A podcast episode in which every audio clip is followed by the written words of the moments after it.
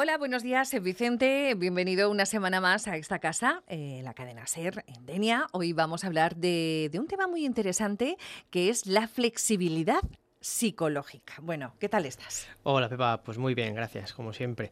Pues mira, volviendo de este pequeño puente del 1 de mayo, que esperemos que nos haya venido bien a todos, mm. esta semana, como bien dices, vamos a hablar de flexibilidad psicológica, un tema que trato frecuentemente en consulta con, con mis pacientes o mis clientes.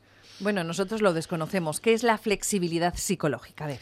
Pues la flexibilidad psicológica se refiere a la capacidad de, adaptarse a las situaciones cambiantes de la vida y de responder de manera efectiva a los problemas que surgen en el camino.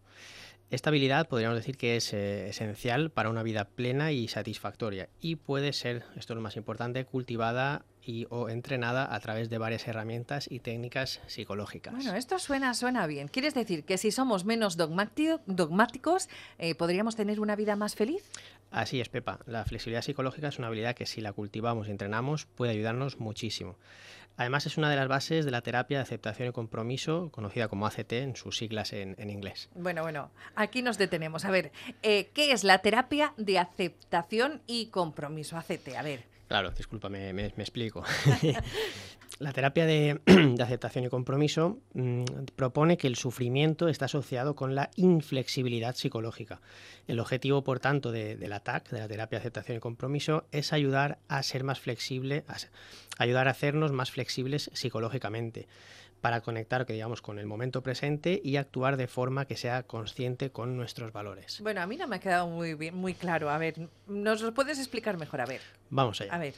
La ACT es un modelo de terapia psicológica y dentro de esta, mm, digamos que uno de los principales componentes es el trabajo de la flexibilidad psicológica. A su vez, la flexibilidad psicológica se descompone en los siguientes componentes. Uno sería estar presente en el momento, el, aquí y el ahora famoso.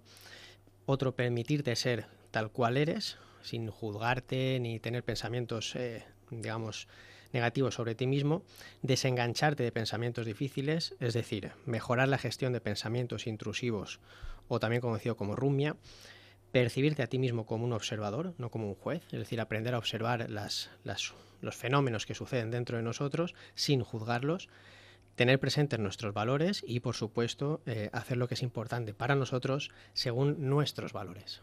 Bueno, ahora ya nos va quedando más claro qué es la flexibilidad, flexibilidad psicológica. Pues mira, es una, es una gran herramienta que, como ya hemos dicho, puede aportarnos muchos beneficios. Ser flexible psicológicamente es aprender a aceptar los buenos y malos momentos, así como los malos pensamientos y sentimientos, que no es lo mismo, ojo, que querer intentar evitarlos.